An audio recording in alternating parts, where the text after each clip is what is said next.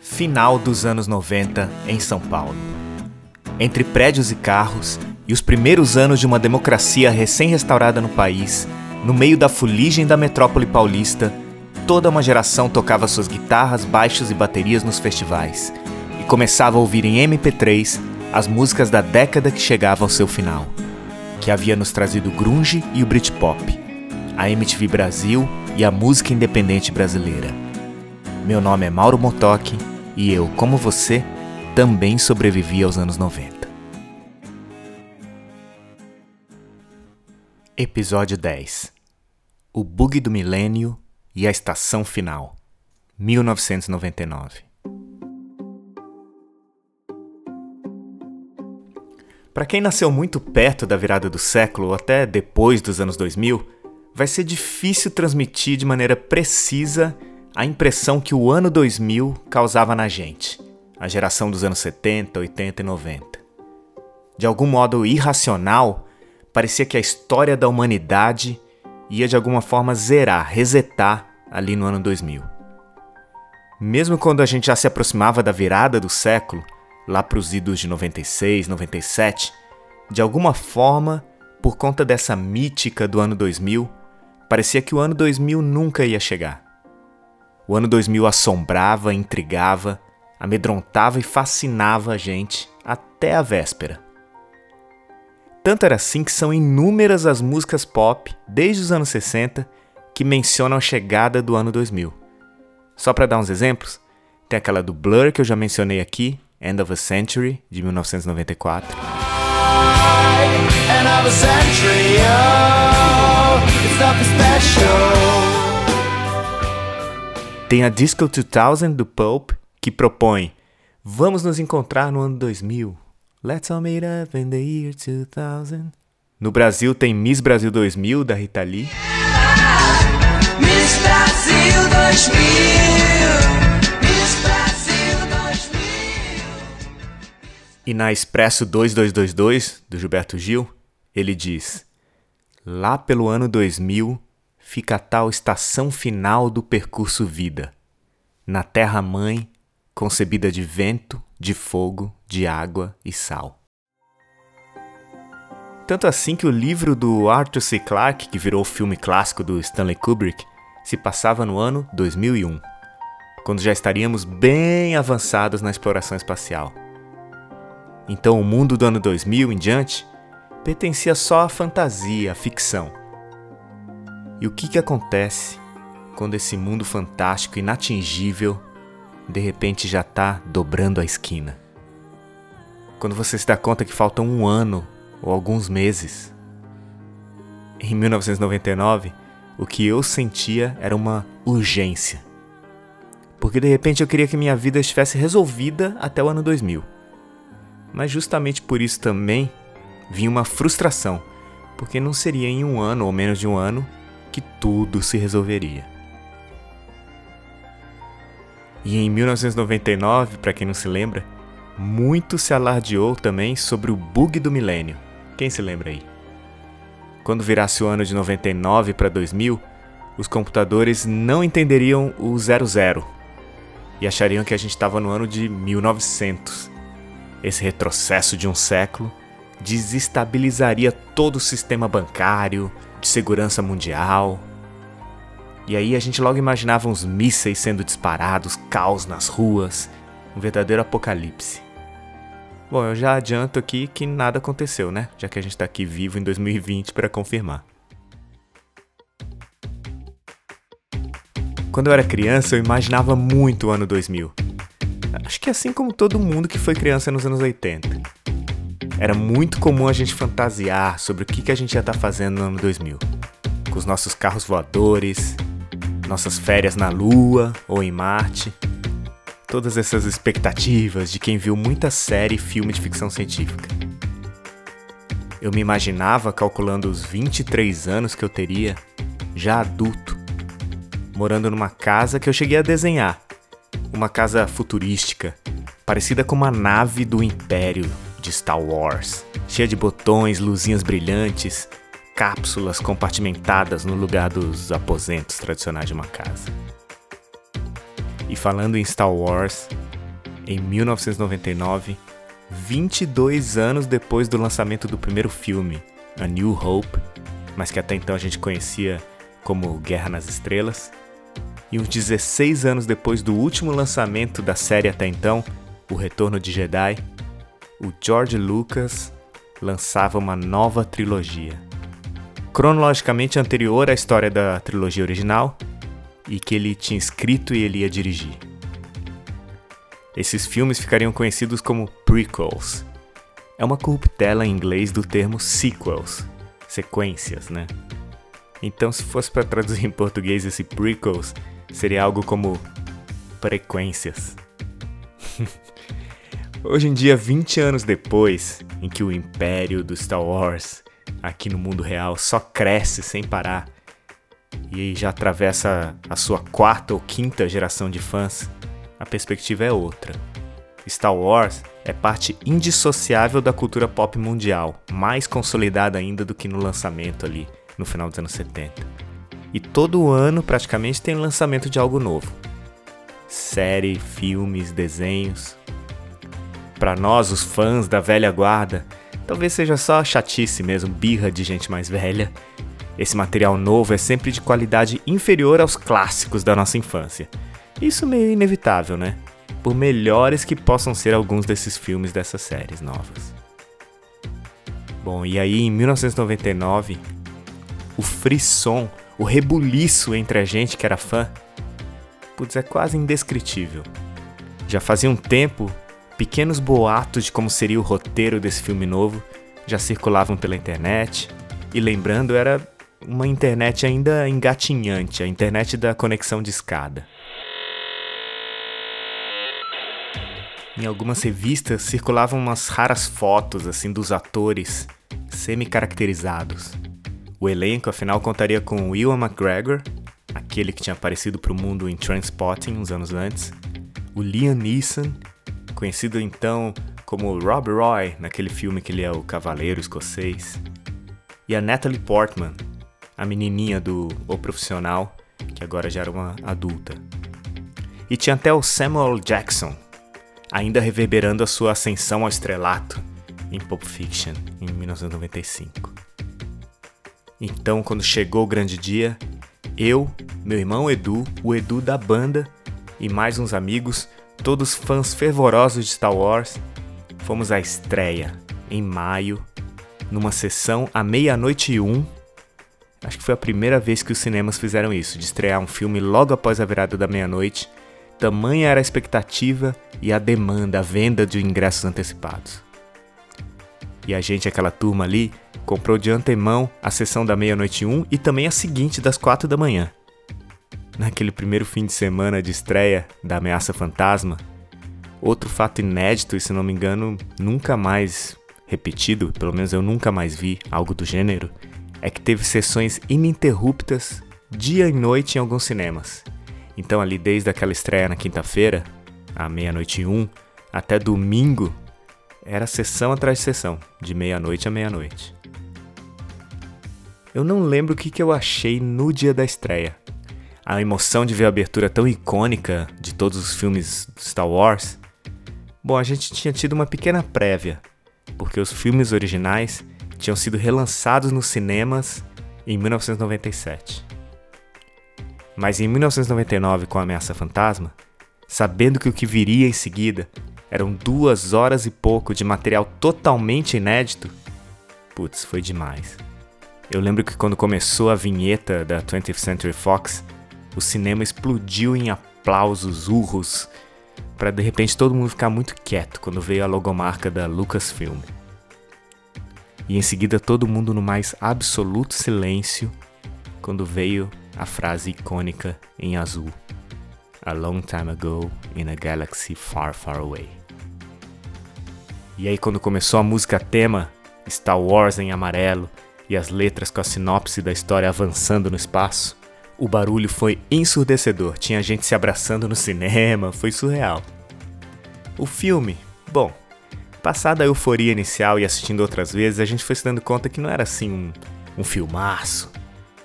Mas numa atitude que eu mantenho até hoje, eu me conformava dizendo assim: Bom, é mais um filme de Star Wars.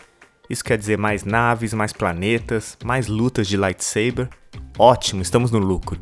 Nada vai se igualar à trilogia original da nossa infância, então é melhor a gente curtir do que a gente ficar torcendo o nariz e reclamando.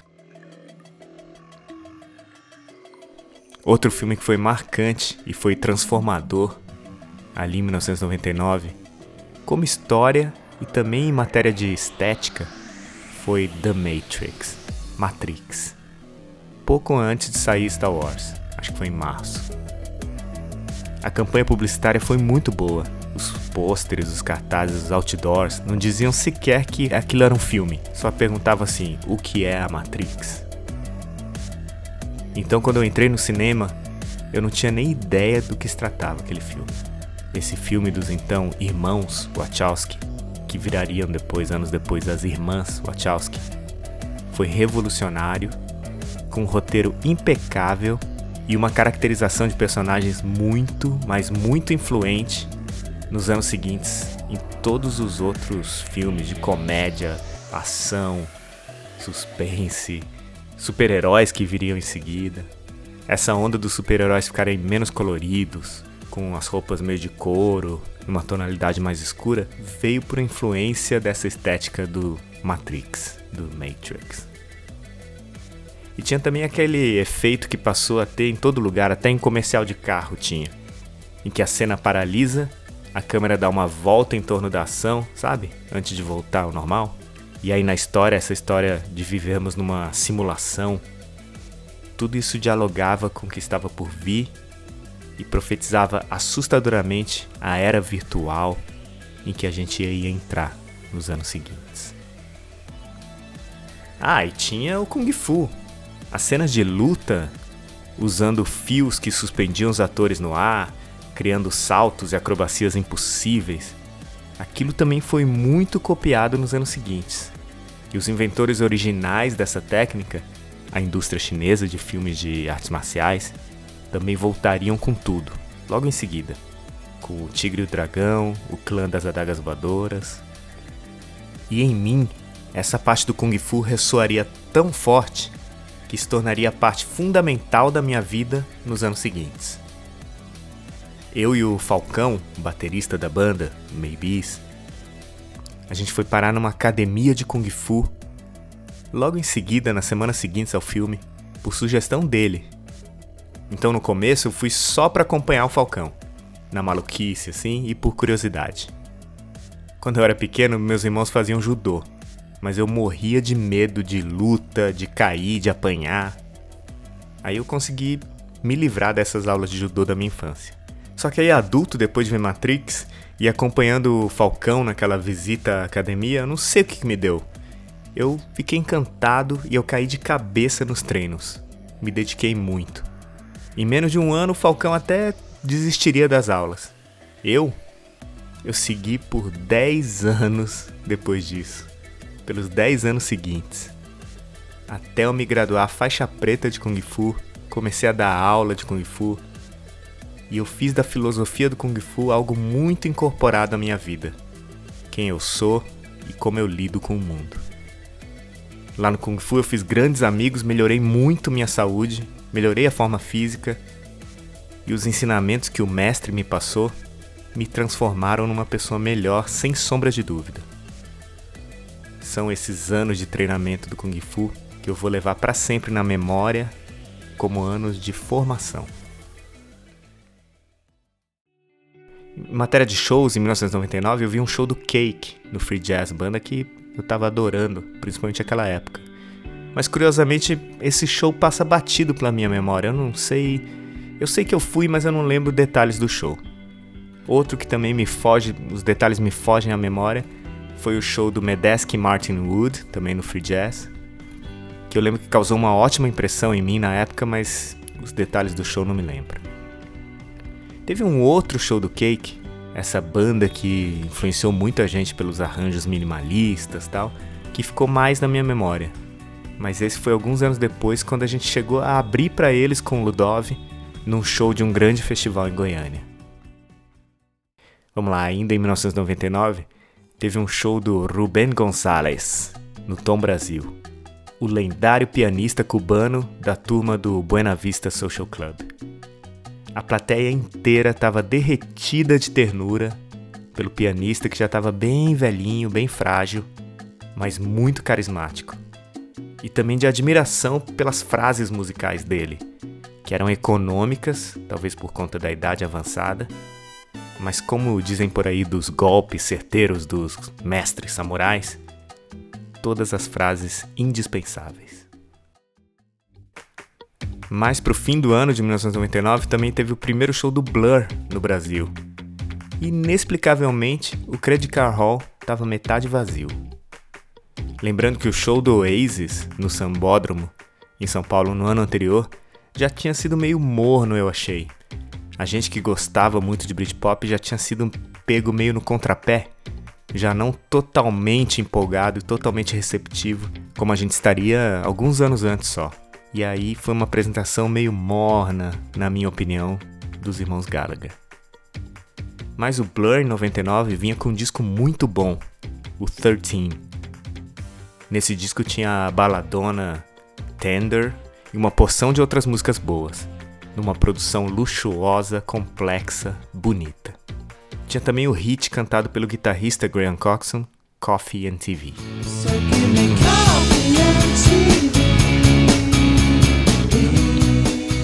Nas letras, o Damon Albarn pela primeira vez se abria, falava em primeira pessoa e parecia se referir diversas vezes à sua vida pessoal, ao seu divórcio da vocalista do Elástica, Justine Frischman. A dor de cotovelo sempre esteve de mãos dadas com a música pop.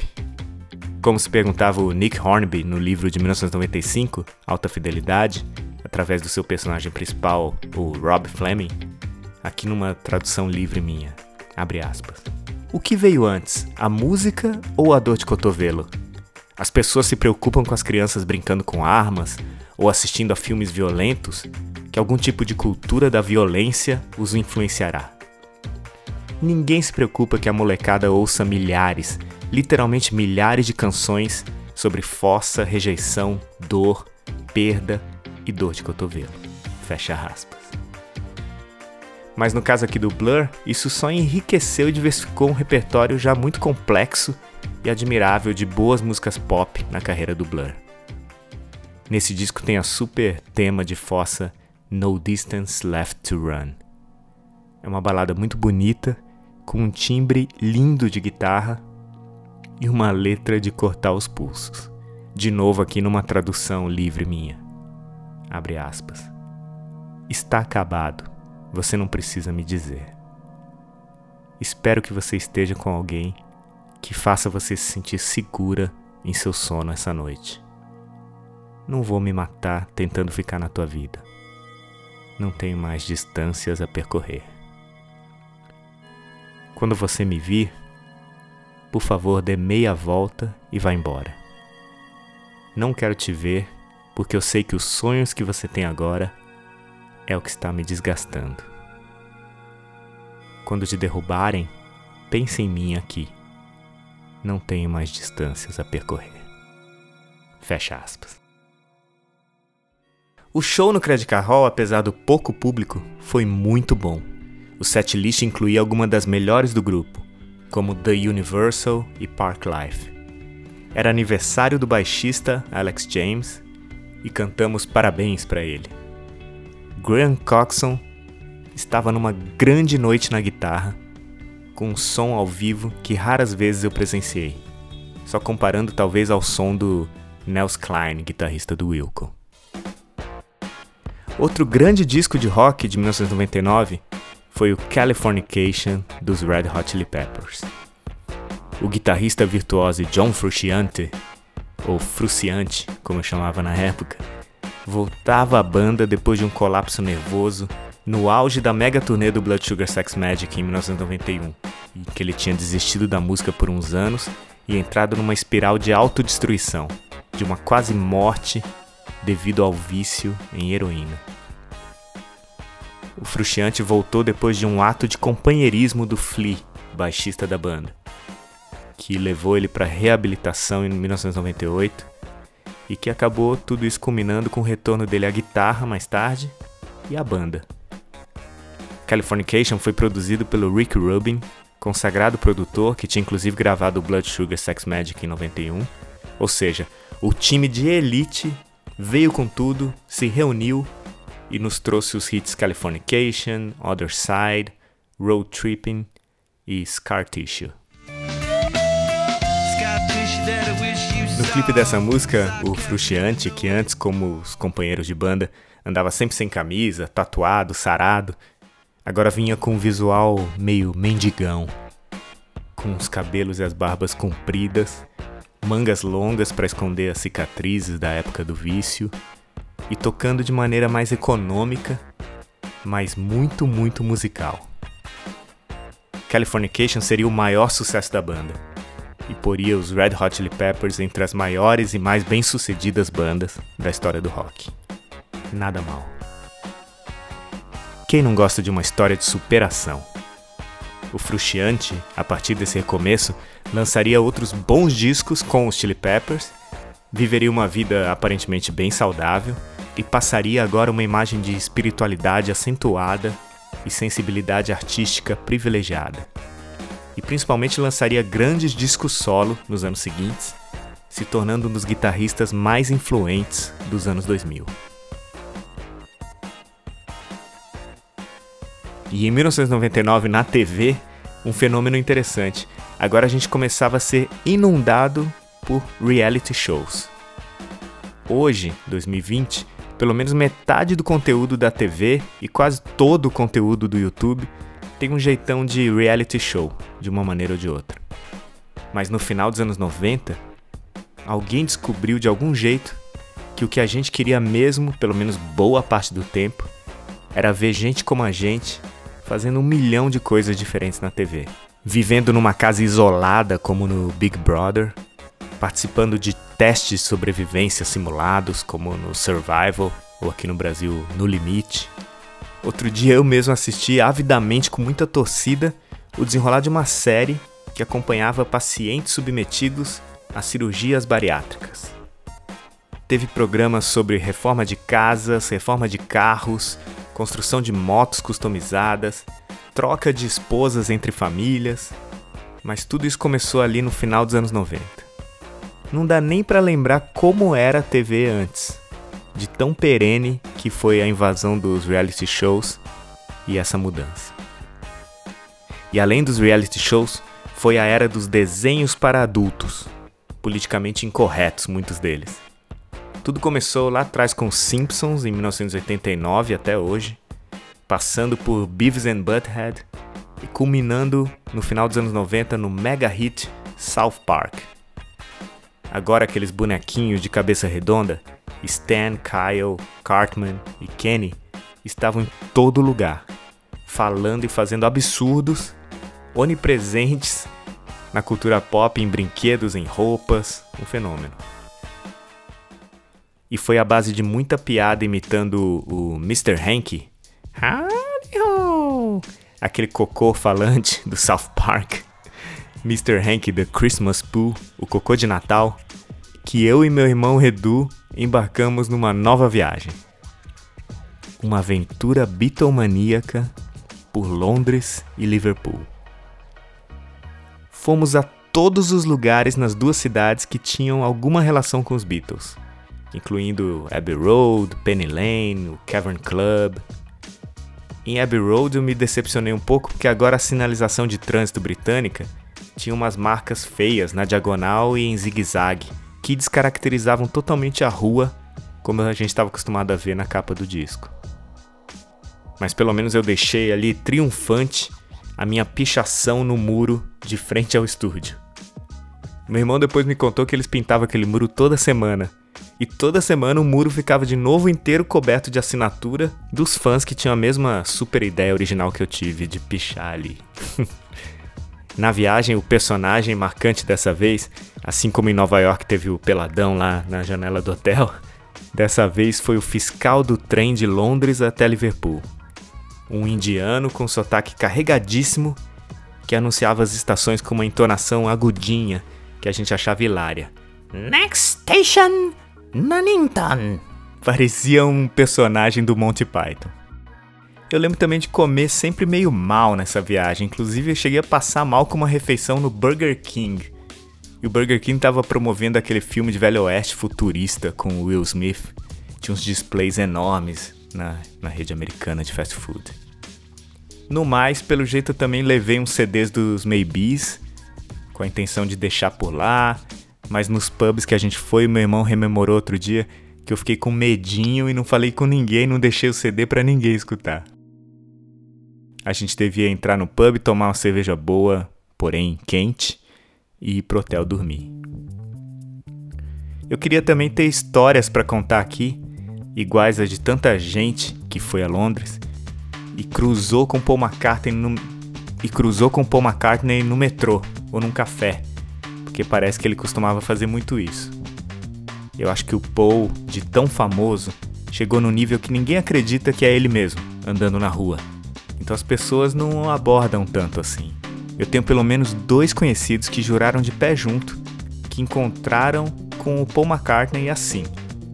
Um deles foi falar com ele e aí o Paul deu uma piscadinha assim, mas pediu discrição para não causar tumulto. Olha, uma recapitulada em alguns discos lançados em 99 me deu a impressão de uma boa safra pro pop nacional, com a Cássia Eller e aquele disco que tem o Segundo Sol, o Com Você Meu Mundo Ficaria Completo, é o último disco de estúdio da Cássia Eller, o Lenine com Na Pressão, descasso produzido pelo Tom Capone, o Rapa com o disco mais famoso deles, o Lado B, Lado A, produzido pelo grande amigo Chico Neves, o primeiro do Los Hermanos, que tem Ana Júlia, foi uma safra boa. Lá fora teve o Supernatural do Santana, com a onipresente música Smooth.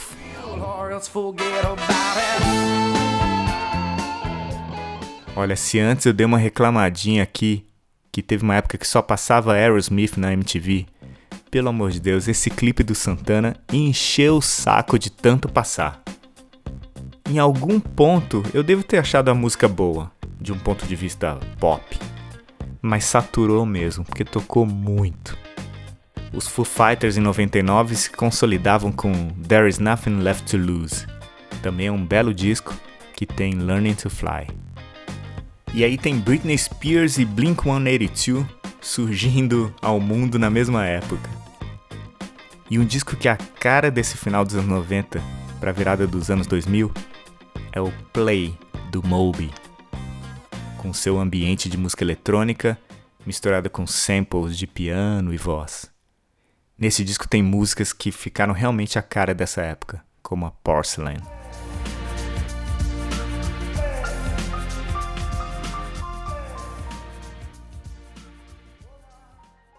Nos últimos dias de 1999, como se não bastasse a apreensão da virada do milênio, que eu sei, tecnicamente a virada do milênio foi do ano 2000 para o 2001, não de 99 para 2000. Algum chato aí sempre vai ressaltar isso. Bom, nesses últimos dias de 99, teve um acontecimento terrível. O George Harrison sofreu um atentado na sua casa em Londres. Um maluco invadiu a propriedade e esfaqueou o pacífico ex-Beatle. O George sobreviveu, ainda bem, a esse ataque evitando assim uma repetição sinistra 19 anos depois, né, do assassinato do John Lennon, justamente por um fã maluco. Mas infelizmente o George acabou falecendo de câncer em 2001, poucos anos depois, né? Os anos 90 terminavam assim meio num anticlímax, com o grunge morto e o Britpop agonizando. A gente tinha começado a década aprendendo a largar os vinis para começar a ouvir CDs. E agora, com a cultura do Napster, o próprio formato do disco estava ficando ultrapassado, com a galera trocando entre si os MP3 avulsos de um monte de música aleatoriamente. A cultura do shuffle. A música passava a ser virtual sem suporte físico Talvez porque as nossas vidas também migravam cada vez mais para o virtual. E isso porque a gente tinha começado a década de 90 sem internet e sem celular. É verdade que em 1999 as gravadoras, que tinham tido seu fim anunciado no começo da década, não davam muitos sinais de recuperação, não. Mas isso não quer dizer que a indústria da música colapsou e ficou à mercê dos jovens idealistas e dos artistas que assim tinham cobiçado ali, tinham vislumbrado isso no mundo na época do Nirvana. O mercado da música ia bem, obrigado, e começava a se ajustar, tanto assim que a música comercial avançaria a passos largos para achar os seus caminhos com as boy bands e as mega estrelas da música pop ressurgindo com tudo a partir dos anos 2000. Dessa década de muito autodidatismo, dos erros e dos acertos, de muita coisa feita na raça, ficou o legado da última geração que se tornou adulta ainda no mundo sem internet. Nós tínhamos habitado um mundo que parece arcaico, visto hoje, de longe, quase alienígena, a ponto de causar tanta fascinação no revival dos anos 80 e 90, nas séries como Stranger Things e companhia. Quando eu falo para alguém mais jovem que eu completei a faculdade sem fazer nenhum trabalho pesquisando na internet, só indo na biblioteca física lá da faculdade, me olham como se eu fosse um fóssil. Mas nós fomos uma espécie de ponte. Nós fomos os primeiros habitantes a nascer num outro mundo e migrar para esse novo mundo em que cada indivíduo precisa ser dois. Um mundo em que corpo e mente frequentemente não ocupam o mesmo lugar e onde estamos sempre online, conectados uns aos outros, mas frequentemente desconectados de nós mesmos. Mas o mundo não acabaria com o bug do milênio, e tanta coisa aconteceu nos últimos 20 anos, mesmo parecendo às vezes que os anos 2000 foram 5 anos atrás. Teve Strokes, o ressurgimento do rock, Strokes, White Stripes, Franz Ferdinand. Teve o 11 de setembro em Nova York. U2, Paul McCartney, Rolling Stones, os dinossauros fizeram muito show bom dos anos 2000 em diante a MTV ainda traria muita novidade. Inclusive na minha vida pessoal, a gente com o Ludov faria parte dessa geração que ajudaria a inventar uma cena nos anos 2000. Espaços para músicos novos, shows nos Sescs, novas casas de show inúmeros festivais pelo Brasil afora. A música brasileira se renovaria como talvez desde os anos 60 não se via. Em pouco tempo a gente passaria a ver YouTube e a procurar no Google a resposta para tudo. E às vezes abreviando as discussões de bar em algumas horas produtivas ou inúteis, dependendo do ponto de vista. A gente, de livre boa vontade, submeteria nossas vidas privadas ao escrutínio do mundo inteiro, surpreendendo até o George Orwell mais apocalíptico. O outro lado dessa moeda é que um menino ou menina com talento pode ser imediatamente ouvida pelo mundo inteiro diretamente do seu quarto para o estrelato dos likes e dos comments. Chegamos aqui a esse último episódio, que lembrando, tem também playlist no Spotify para acompanhar com todas as músicas mencionadas aqui. Foi um privilégio passar a adolescência nos anos 90. De fones no ouvido, uma guitarra, um violão sempre por perto, acreditando que a música era o antídoto para tudo.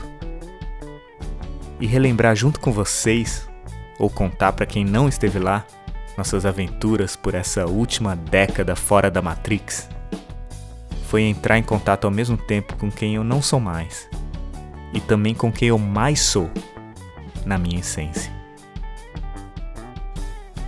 Ao longo da publicação dessa minissérie em 10 episódios, eu recebi um apoio e um carinho enorme de amigos e também de desconhecidos que acompanharam o podcast e eu sou muito grato. Alguns não viveram os anos 90 e gostaram de saber um pouco mais dessa nossa pré-história. Mas a maioria me escreveu com muita generosidade e empolgação para me dizer: Mauro, assim como você, eu também sobrevivi aos anos 90.